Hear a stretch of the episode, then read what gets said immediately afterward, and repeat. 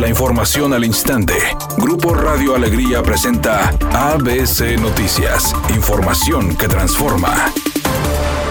El senador de Morena, Ricardo Monreal, confirmó la invitación a Víctor Fuentes para sumarse a los proyectos del partido de Nuevo León, al reunirse hoy con el senador con licencia y la candidata a la gubernatura de Nuevo León, Clara Luz Flores, señalando que el partido está abierto a recibir a todos los que se quieran sumar al cambio en la entidad, sin importar de dónde provengan. Y lo invité a participar este proceso de cambio que vive el país. Él platicará después con los órganos partidistas locales. Es muy amigo mío y es una lucha de conciencia esto, no es una lucha de posiciones políticas. Al cuestionarlo sobre si Víctor Fuentes estaría perdonado, luego de ser uno de los políticos en la entidad que han mostrado su inconformidad por las decisiones del presidente López Obrador, Ricardo Monreal dijo que está en ese proceso. Y muchos de ellos están ahí en su gobierno. Víctor Fuentes está en el proceso del purgatorio.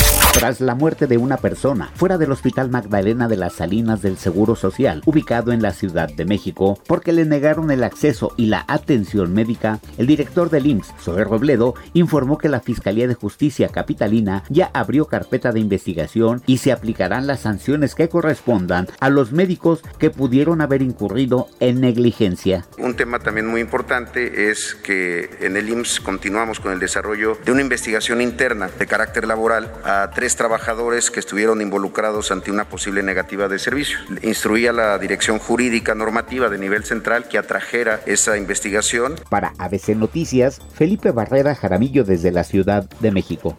Desde anoche se reportó que el sitio web de registro para vacunación de personas adultas mayores de México funciona correctamente. Luego de fallas y a través de redes sociales se pudo comprobar que el portal mivacuna.salud.gov.mx registra personas con la CURP y arroja constancias de registro. Además, la página aclara que el horario de operación es continuo de lunes a domingo. Por su parte, Hugo López Gatel, subsecretario de Prevención y Promoción de la Salud, agregó que es satisfactoria la demanda de acceso al sitio web, ya que muestra que la población de México tiene interés por vacunarse. Editorial ABC con Eduardo Garza. México es el único país que tiene una página de internet que no funciona para inscribirse y poderse vacunar con una vacuna que aún no tienen. Así las cosas en nuestro país sobre la vacuna del COVID-19. Pusieron a nuestros adultos mayores a registrarse en una página que no funciona, que es que para poder vacunarse contra el COVID-19 con una vacuna que aún ni llega.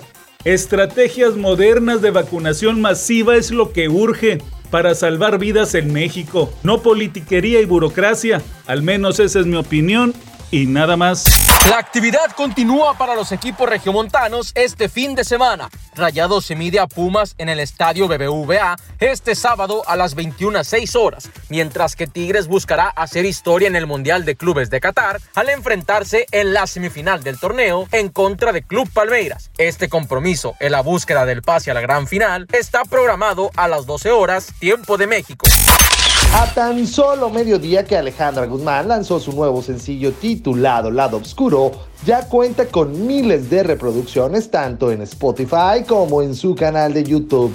La rockera dijo que este tema es un reflejo de todo lo que ha vivido en esta pandemia y todo lo que ha reflexionado y que también habla un poco acerca de cómo ha enfrentado todos sus problemas.